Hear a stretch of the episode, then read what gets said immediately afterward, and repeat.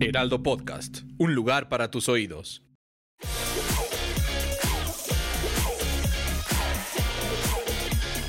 Maldita comodidad, Heraldo Podcast. Bienvenidos a este episodio de Maldita Comodidad. Hoy, Checo, ¿cómo estás? Bien, todo bien, todo muy bien. Muy contento de tener esta gran invitada. Ya sé, no, a ver, les tengo que decir que eh, tenemos una invitada el día de hoy. Hoy tenemos a una eh, escritora, ilustradora. Eh, trae tres libros que han sido un bestseller, un bestseller o bestsellers, correcto. Y que ha vendido casi medio millón de libros. Estamos muy felices porque además los temas que ella suele tratar tienen que ver 100% con la salud mental. Y nosotros estamos haciendo este episodio de forma muy especial porque el 10 de octubre es el día en que de alguna manera estamos, eh, pues eso, dando, la importancia a la salud mental. Entonces, mi queridísima Amalia Andrade, qué placer tenerte aquí. De Colombia para el mundo. De Cali para el mundo. Cali, Colombia para el planeta entero. No, el placer es todo mío. Muchísimas gracias, chicos. Porque es muy diferente decir de Cali que de Bogotá. Es como si usted dice aquí eh, de Monterrey para el mundo. No, o sea, es diferente, ¿no? Pero es Colombia. Sí, pues no, es Colombia, total, Colombia. Eh, y bueno, Cali, es que Cali es el amor de mi vida. Es, una ciudad maravillosa eh, a la que amo profundamente, a la que le debo muchas cosas, entonces la, la, tengo siempre en el corazón. Oye, yo, yo tengo que reconocer, yo tengo que reconocer que dentro de la investigación que hice de Amalia, que no es muy difícil, usted le pone Amalia en cualquier buscador. Amalia Andrade, le, pone aparece una cosa maravillosa. Entonces de repente me apareció un blog y yo dije, ah, caray, este blog, mira qué interesante. Y de repente vi eh, crónica de un matrimonio fallido y ahorita le digo, oye, ¿y cómo ves esto? Y me dice, yo no lo escribí. Y le digo, pues lo deberías de escribir. Y me dice, pues, pues nunca me he casado. Y entonces Son le dice, pues yo tengo la historia. Pues ya estamos. ya estamos acá planeando. Ajá, acabamos de planear aquí que muy probablemente Amalia va a escribir mi historia, les aviso. Ok, ya, puede ser. Ya quiero, ya quiero que salga. 100%. Oye, no, pero a ver, te voy a decir, eh, yo estoy muy contenta, particularmente ahora sí que a título personal, de tener aquí a Amalia, porque yo eh, ya había visto su cover, se los tengo que enseñar para los que nos ven. Este es el cover del libro de Amalia. Se llama Uno siempre cambia el amor de su vida, lo cual está muy fascinante, como que ya te atrapa, ¿correcto? Pero cuando lees lo de abajo que dice por otro amor o por otra vida, ahí sabes que me atrapaste 100%. Y, y, la verdad es que cuando supe que venías para acá con nosotros, me entusiasmé muchísimo. Obviamente hice el clásico stalkeo de quién es Amalia, de dónde viene, y encuentro que incluso en los libros que has, que has escrito antes, hay un tema bastante, pues, clave, eje, ¿no? Que tiene que ver con el tema de la ansiedad. Entonces, a ver, vamos a entrarle. O sea, ¿de dónde te nace la idea de, eh, de escribir? Porque me queda claro que también ilustras. O sea, a ver, háblanos un poquito de ti. Bueno, yo estudié periodismo, después eh, me faltaba como la práctica y dije, mm, creo que yo, yo debía haber estudiado literatura no sé por qué fui cobarde y no lo hice. Entonces terminé eh, literatura, hice las, las dos carreras. Em, y eh, dibujo desde siempre. En algún momento yo creo que me pasó, no sé si a ustedes les ha pasado, que me di cuenta un poco, de hecho fue después de una ruptura amorosa, hmm. de esta trampa eh, muy grande en la sociedad en la que vivimos, donde nos dicen en un momento que crecer es dejar de hacer aquello que amábamos cuando éramos niños, mm. de que hay que dejar de jugar, mm. em, básicamente. Y en algún momento yo dije, en, toda esta búsqueda, bueno, hacia dónde me muevo, para dónde llevo mi carrera, hacia dónde me quiero ir, es como un momento, yo siempre he sabido. Yo siempre he sabido, a mí me gusta dibujar desde siempre. Eh, soy, la morra de los marcadores, obviamente soy la morra de los marcadores 100%. El mejor shopping que puedes hacer es ir a una papelería grande, comprarte tus plumones. Tal cual, entonces ahí comienzo yo eh, a ilustrar y a mezclar un poco como mi práctica eh, de, escritura con el dibujo y pues bueno, detrás de, cada uno de mis libros está yo creo que mi labor periodística que tal vez es, es fundamental, a veces no se ve tanto en, en el libro, pero detrás de, de, ellos hay investigaciones muy, muy profundas. Y bueno, la ansiedad, yo digo que yo nací con ansiedad, yo creo que yo en la barriga. ya nacimos ansiosos, ya estábamos en, oye, estábamos en el cuello, listas, pero ya respirando pero, este, de forma particular, ¿no? Exacto. Eh, y la salud mental eh, es, es algo fundamental para mi vida. Eh, yo vivo con trastorno de ansiedad generalizado, tengo también trastorno de pánico. Mm. Em, y pues nada, ha sido un viaje, eh, una lección, eh, una cosa muy incómoda a veces también la ansiedad. Hay un momento en que, sobre todo cuando tienes un trastorno y, y ha pasado tanto tiempo, hay un día en que uno dice, ya, ya, no más estaba, tratando de buscar, estaba tratando de buscar, pero de, verdad empatizo contigo, aunque suene esto muy formal lo que acabo de decir, más bien me identifico, me representa lo que acabas de decir por el tema del dibujo. Desde hace muchos años yo vengo de una familia donde mi, mi mamá pinta, este, mi hija ahora pinta, todos, o sea, pintan. Entonces siempre el dibujo fue una forma de expresarme. Y en los últimos años, en los últimos dos o tres años ha sido todavía mucho más. Eh, hablando de estar bien, eh, está bien no estar bien, eh, ¿qué representa la escritura, el dibujo y este espacio para ti? O sea, es, es un desahogo, es un desfogue. Este, antes de decir voy a vender 400 mil libros o más, ¿qué hay en esa fase antes? No, lo de vender los libros es, es, es un, o sea, algo que terminó pasando y que agradezco enormemente y que se lo agradezco es a los lectores y que nos sorprende a todos y siempre estaré infinitamente agradecida con la vida. Es casi un milagro vender todo eso. Eh, pero creo que en verdad mi proceso creativo, si te soy honesta, yo siento que la escritura y el dibujo para mí más que un desahogo, aunque ciertamente lo ha sido, también es un espacio de construcción eh, de sentido, eh, de, juego creativo también. Em, pero sobre todo ha sido un espacio para afirmar mi vida. Mm, es, es, un espacio donde es muy vital para mí. Em, el lenguaje está directamente conectado a, quienes somos, porque somos incapaces de sentir por fuera el lenguaje. Em, y es, muy irónico eh, porque no necesariamente soy una persona que navega fácilmente sus sentimientos. Eh, más bien crecí en una sociedad o en una casa o en un hogar donde los, mis propias emociones me, asustaron por muchísimo tiempo.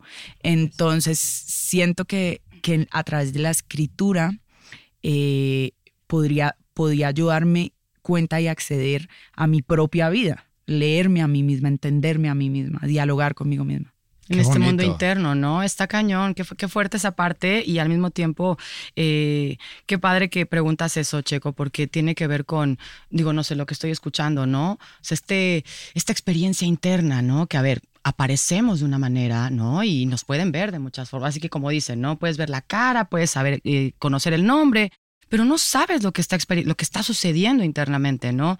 Eh, tú hablabas ahorita de, de, nací, bueno, dijiste, ¿no? Creo que nací ansiosa, ¿no? Con ansiedad. Y incluso lo hablábamos antes de entrar a la, a la, grabación. O sea, yo te prometo, una de las cosas que han sido mis grandes eh, chambas internas tiene que ver justo con eso, con la ansiedad. O sea, yo fui una chavita mega ansiosa que no sabía que estaba ansiosa, ¿sabes? O sea, yo juraba que así era, ¿no? O sea, voy a confesarles algo aquí entre nos que está interesante y, pues ahí cuando me vean nada más no sean malitos, no me lo recuerden, ¿no? Pero yo eh, tenía a tal grado mi ansiedad, Amalia, que yo tenía 11 años y yo me hacía pipí de la nada sin importar en dónde, tipo como la película esta de, ya sabes, esta de terror horrible. Que, ¿Sí se acuerdan la de Carrie? Bueno, no, veo películas no, qué bueno que no la ves, no, no la veas. Pero lo, comparto desde un, desde un ángulo claramente vulnerable y todo, pero también porque para mí era como, ¿qué me está pasando? ¿Sabes? Yo no sabía.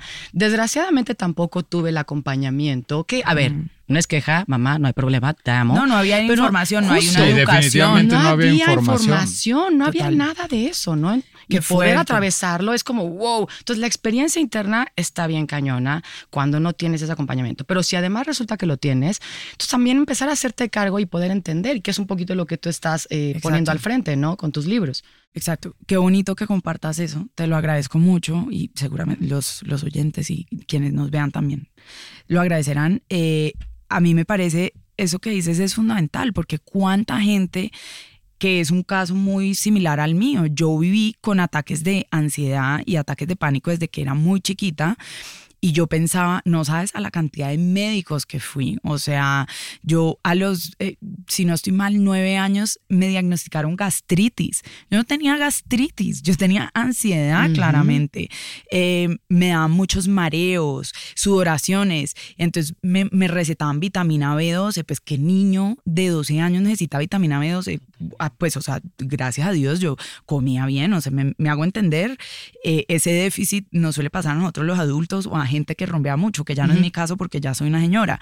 Em, pero, em, claro, todos esos años sintiendo esto y pensando algo está mal, algo está mal, y literal lo que estaba teniendo era ataques de ansiedad.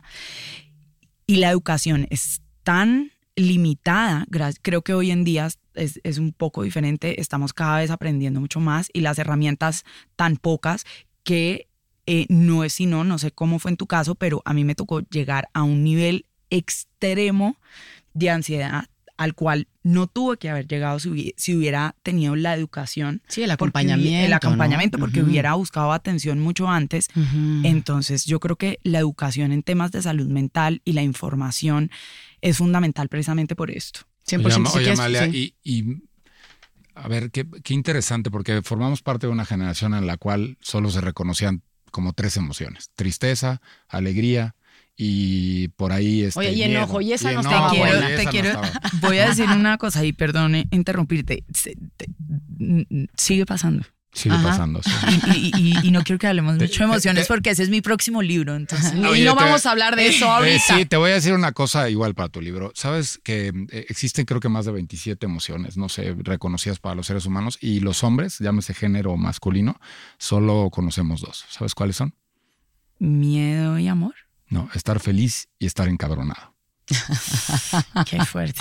Mira, suena chiste, pero creo que así se viven estos, ¿verdad? Pero déjame, déjame preguntarte. Entonces, pues claro, o sea, eh, no, hay que, no hay que culpar a nuestros papás, porque al final no tenían las herramientas que hoy tenemos. Sí, no, no, no, no va de ahí. Y estamos en este espacio en el cual necesitamos nosotros hoy criar a la siguiente generación. Y ahí estamos echándole bola. Pero, ¿cómo, cómo, o sea, cuando uno se rompe de niño, y luego de adulto te das cuenta que te rompiste de niño. Oye, que sigues medio rotillo de pronto también, ¿no? Y de nuevo, por eso eh, creo que insiste, eh, se conecta muy bien al está, está bien no estar bien, ¿no? Y luego nos subimos a esta onda de que hay que estar, yo, yo vine al mundo a ser feliz. No, güey. O sea, ¿en qué momento reconociste y cuándo te empezaste a sanar? O sea, ¿en qué momento Amalia dice, va? Vamos a entrarle a este toro por los cuernos. Déjame el toro por los cuernos. Yo creo que fue precisamente en, eh, cuando llegué a lo del dibujo, eh, que por ahí estoy viendo un dibujo. Sí, mira, ¿Es tuyo? ese es mi. Increíble, muy talentoso. No, llevo. Oye, aquí el varón ya dice. No, pero te voy a decir una cosa: este dibujo. Ahorita nos enseñamos nuestros dibujos. Desde los, desde los seis años haciéndolo. Sí, pues Qué bonito. Recurrentemente. Dibuja siempre lo mismo. Dibujo siempre lo mismo. Eso es muy poderoso. Entonces. Después te cuento por qué. Ok, Para responderte a tu pregunta, eh, en esa misma eh, eh, fue, fue, una relación amorosa que acabó y en ese duelo, creo que los duelos son a veces oportunidades muy importantes porque surgen cosas mucho más allá de la relación que acaba de terminar, sino como el entendimiento de, ok, yo por qué me relaciono, cómo me relaciono, qué miedos tengo en el amor, yo dónde aprendí qué era el amor, hmm. eh, cómo se ama la gente a mi alrededor, qué amor quiero.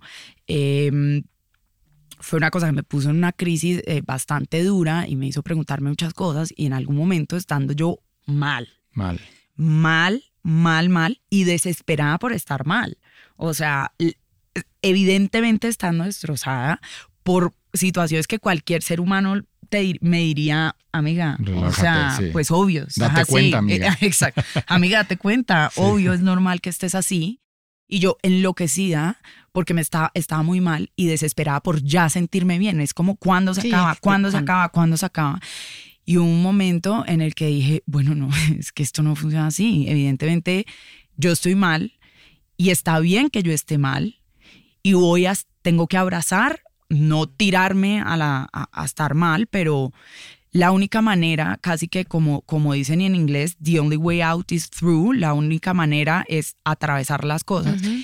Y se hizo muy manifiesto como vivimos en una sociedad absolutamente enferma y enloquecida con la felicidad, embriagada de felicidad, que nos ha entrenado para ser seres felices y cualquier sinónimo o cualquier emoción o cualquier valor social y moral que se le adjudique a, a esas emociones y en cambio estamos incapacitados y somos analfabetos cuando se trata de navegar situaciones como el dolor.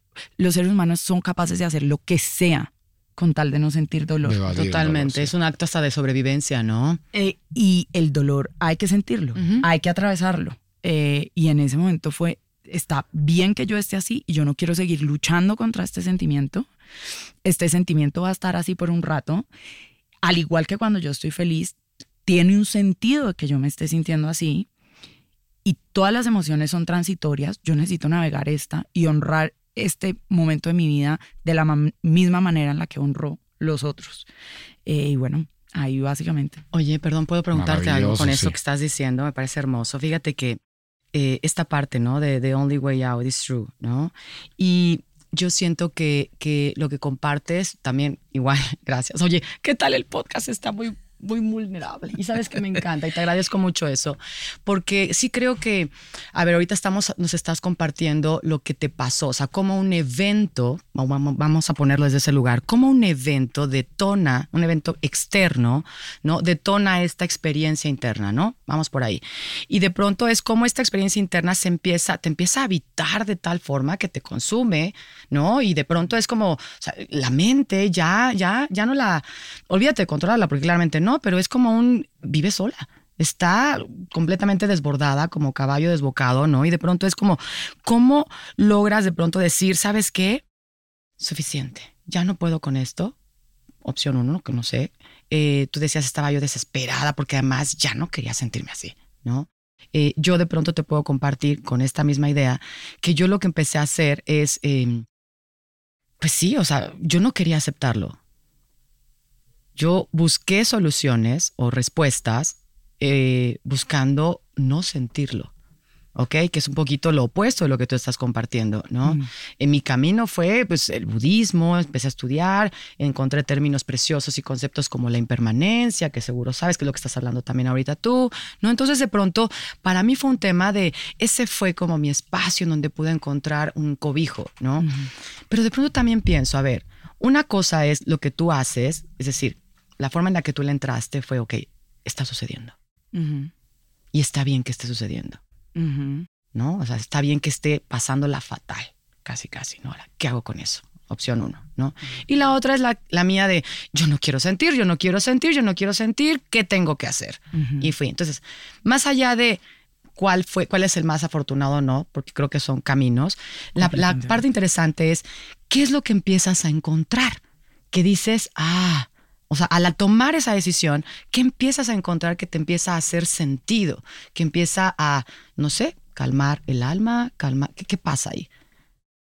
Muchas cosas y qué bonito lo que dices porque es verdad, todos tenemos diferentes herramientas y, y, yo siento que uno tiene que hacerse a las herramientas que le funcionen a uno y una cosa que digo en mis libros y que digo siempre es, pues todos tenemos mil maneras de vivir duelos, mil maneras de transitar la ansiedad. Por eso también a veces es muy difícil escribir sobre salud mental, porque no es una experiencia, o sea, yo puedo tener un trastorno de ansiedad generalizado y tú puedes tener, y pues igual como yo lo experimento, lo manejo, lo, que me sirve es diferente, tendremos algunas cosas en, común.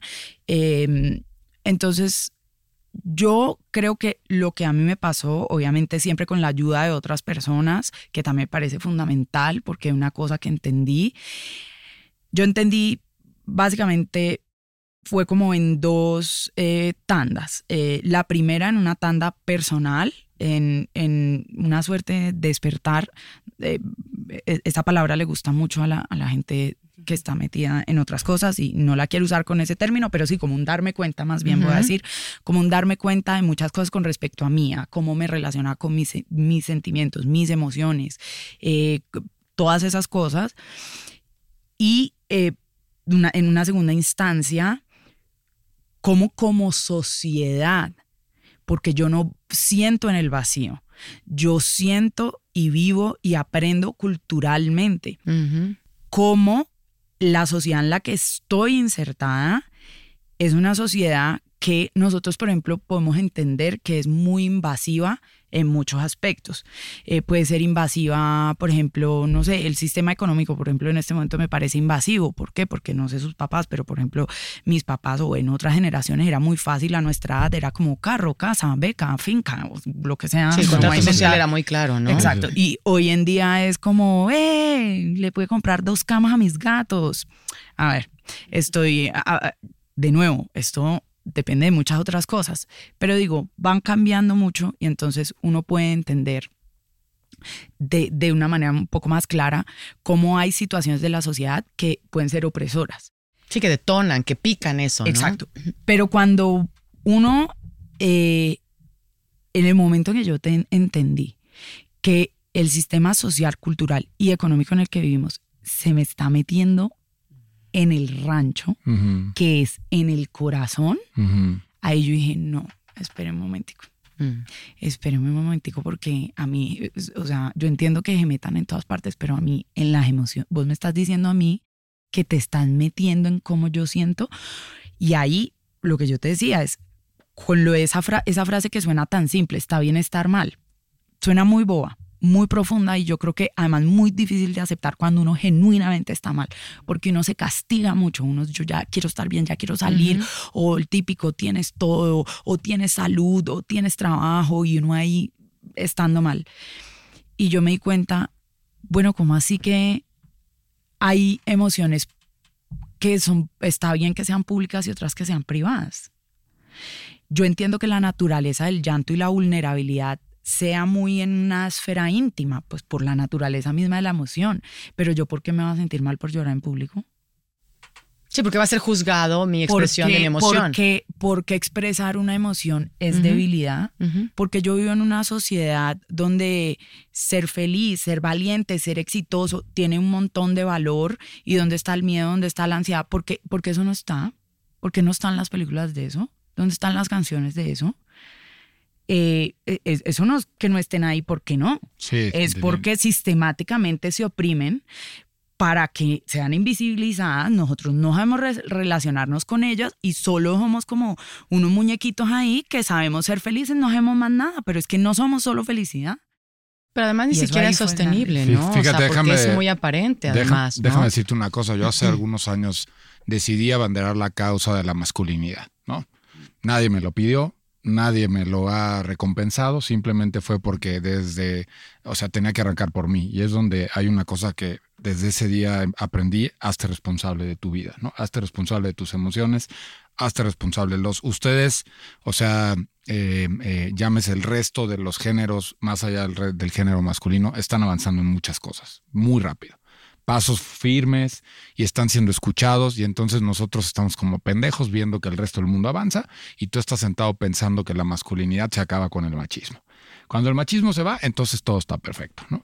Y entonces, ahora que dices esto es bien interesante, ¿por qué? Porque decimos, no, es que ya estamos avanzando, todo está bien, el hombre está en un proceso de evolución y nosotros estamos en, en no sé cómo se dice, devolución, o sea, antes de la evolución, porque exactamente, sigues viendo todavía a muchos cuates a los cuales la sociedad le sigue empujando y le sigue diciendo qué hay que sentir, cómo hay que sentir, no llores. Sí, el tema de los hombres no lloran resulta ser muy No, y como pero y además muchísimas, ¿no? Total, y, pero además decimos esto y de nuevo suena esta frase, pero vea las cifras. La cifra de suicidios masculinos es, altísima. muy alta, sí. La depresión no tratada en hombres es altísima. ¿Por qué? Y esto es, esto es exactamente lo que estoy hablando. Vivimos en una sociedad que además usa estos binarismos y qué bonito que hables de muchos más géneros porque es, es, importante, pero que usa este binarismo y donde le pone al hombre la lógica y a la mujer la emocionalidad. La emocionalidad. Y es, pero que, eh, perdón, esto no tiene pies ni cabeza y de hecho en mi segundo libro que se llama Cosas que piensas cuando te muerden las uñas, hice un ejercicio muy bonito. Para yo escribir mis libros yo hago investigaciones, entonces, pero a mí me gusta no solamente lo evidente, que sería hablar con expertos o profesionales de la salud mental, sino que yo me pongo a leer que han escrito escritores, poetas, cantantes, eh, un montón de, de, otras cosas acerca del tema. como ahora sí que el humano promedio, ¿no? Por decirlo de alguna manera. Total, y también entonces hablo eh, pues con los seguidores porque yo sí creo que que las redes sociales son profundamente complejas, pero que uno crea, ahí hay comunidad y eso es lindo. Entonces, le mucha información aparte. Total. En cosas que piensas cuando te merdes las uñas, que sobre el miedo y la ansiedad, le pregunté a los hombres, oigan, ¿ustedes a qué le tienen miedo? Hablemos de los miedos de los hombres. Y, mira, no sabes la cantidad de amigos y de hombres que hablaban y hablaban y hablaban. Y yo decía, primero, qué belleza.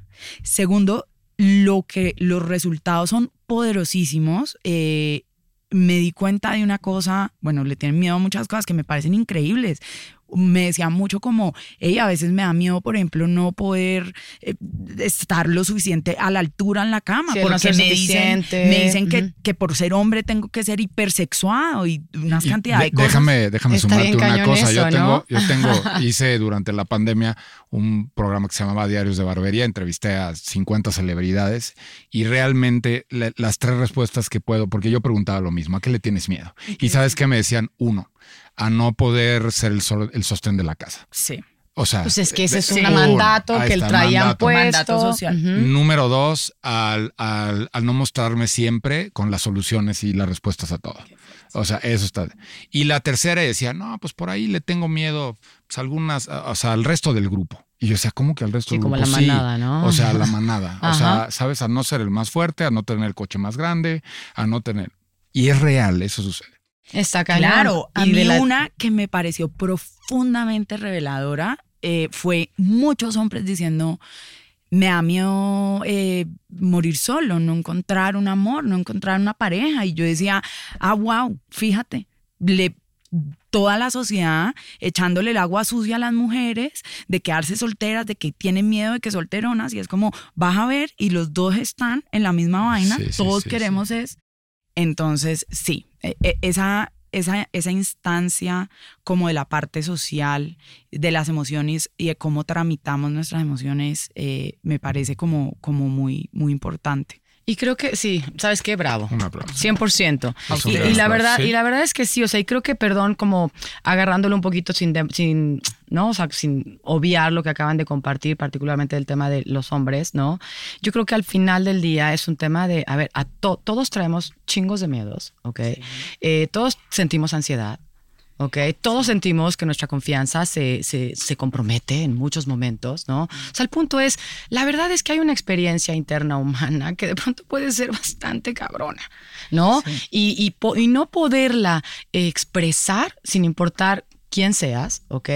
Eh, eso es, desde mi interpretación, pues no solamente ridículo, sino inaceptable, sobre todo ahora que ya a ver, nuestros papás a lo mejor, eh, ¿no? Tenían otro, otros contratos sociales, otro lo que tú quieras. No, pues. Pero ahorita es de, ya por favor, o sea, ya no es una, eh, una opción. Total. Está abierto, hay, hay, hay escucha, hay gente que, que, de verdad está dispuesta a apoyar, ¿no? También, este, desde un libro, exacto, levantar la mano, caray, porque justo es el problema que no está sucediendo, que tú lo, decías con toda, eh, ¿no? con toda claridad y, me sumo a lo que dices. Los, digamos, los juicios, los prejuicios, pero sociales, la estructura, el sistema, todo está puesto para que seamos de una manera y ya. Y de pronto es como de, oye, no, espérame. Mm. Si yo soy de esa manera, me voy a morir. Mm. ¿Sabes? Entonces, levantar la mano, ¿no? La importancia de levantar la mano. qué belleza, Taylor Swift. Qué belleza Taylor Swift. ¿De qué? ¿De los famosos que le dieron la vuelta? Sí, porque no, no, qué belleza Taylor Swift, porque todo el mundo, la verdad es que triste, o sea, hay, hay, un estigma alrededor de ella, que la chava no es muy brillante. Es una genio. o sea, y entonces pones aquí, lo más importante de toda esta onda no fue perderlo a él, sino perderme a mí. Claro. Qué belleza. Y aparte pone cantante y experto en conflictos sentimentales, posible alguien, claro. Sí, estoy convencida que es un posible alguien, ese nivel de talento no es normal en una persona. Oye, parecería ser, pues ya, ¿no? Ya, ya. No nos dan una hora más. Ándale, ok, perfecto. ok, pues a ver, bueno, yo voy a decir nada más dos cosas al respecto. A ver, eh, o sea, cómo el cuerpo termina siendo así súper breve en una frase concreta y, ¿no? Contundente.